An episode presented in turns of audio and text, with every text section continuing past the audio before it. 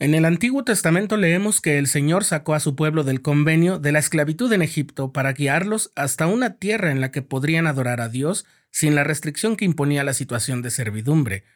Pero sobre todo, en esa tierra prometida podían ser prósperos y felices. En los últimos días el Señor también guió a su pueblo a donde pudieran estar fuera de peligro. Estás escuchando el programa diario, presentado por el canal de los santos de la Iglesia de Jesucristo de los Santos de los Últimos Días.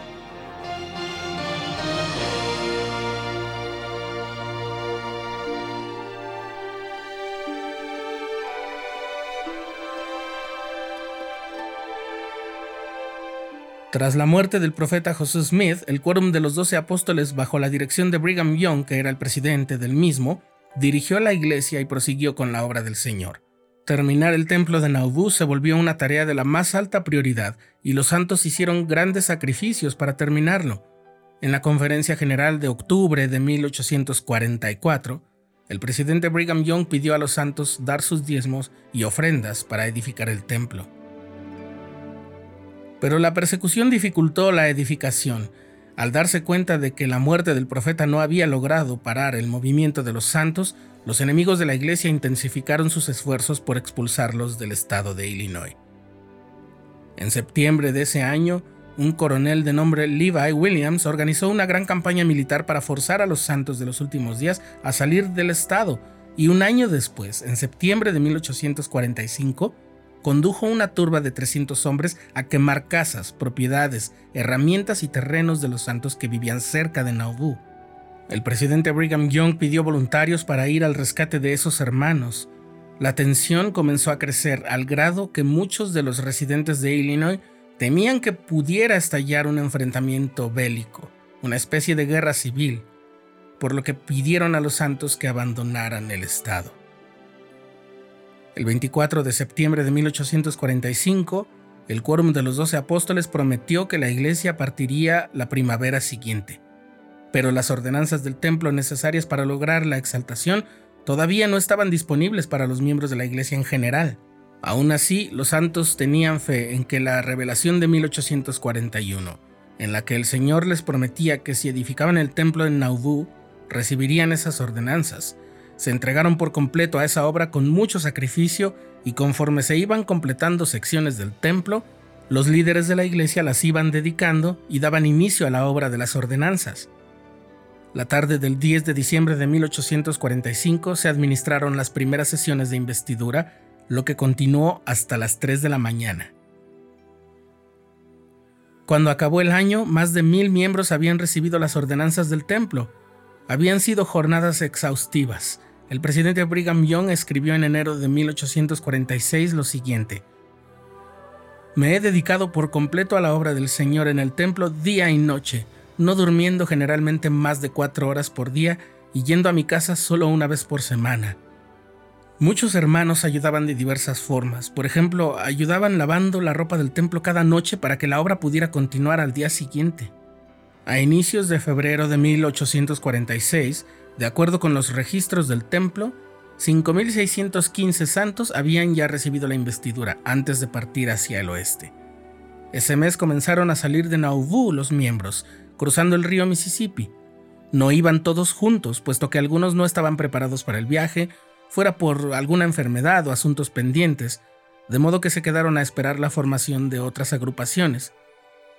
Y sí, hubo algunos que decidieron nunca salir de Nauvoo Tal iba a ser a la postre el caso de Emma, la viuda del profeta, que tenía ya su corazón hecho pedazos y al ser mujer en esa época no contaba con una total autonomía jurídica para llevar los asuntos familiares y patrimoniales que José había dejado pendientes por la falta de un testamento.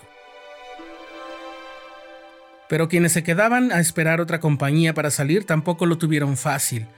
En septiembre de 1846, unas 800 personas armadas con seis cañones se apostaron en las afueras de Nauvoo para atacarla.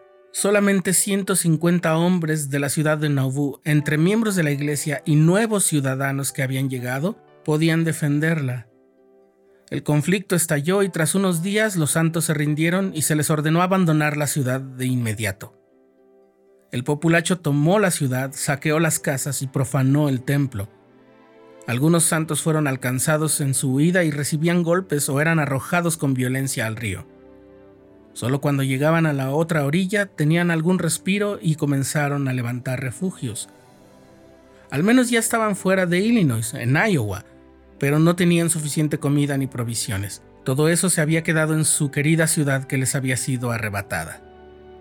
Cuando los líderes de la iglesia que iban más adelante en el viaje al oeste supieron esto, enviaron grupos de rescate que se quedaron con ellos cuatro meses preparándose para hacer el viaje de 480 kilómetros a través de Iowa.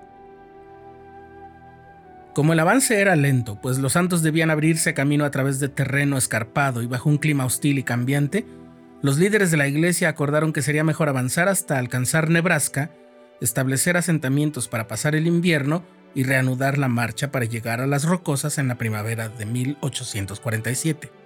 Uno de esos asentamientos, quizás el más célebre y más grande, fue Winter Quarters, en la ribera occidental del río Missouri, territorio de los indios Omaha.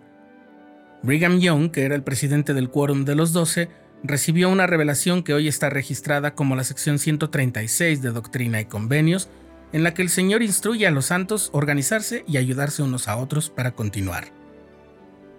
El primer grupo de pioneros que salió de Winter Quarters lo hizo el 5 de abril de 1847. Viajaron más de 1.600 kilómetros. El 24 de julio, cuando el presidente Brigham Young, que viajaba enfermo en un carromato, avistó el valle del Gran Lago Salado, estuvo contemplando varios minutos como en una visión, según las palabras de Wilford Woodruff, que también dice, Brigham Young había visto ya el valle antes en una visión y en aquel momento veía la futura gloria de Sión y de Israel. Cuando la visión llegó a su fin, dijo, está bien, este es el lugar, adelante. Aún faltaba mucho y aún faltaban muchos pero al menos ya había un punto de llegada.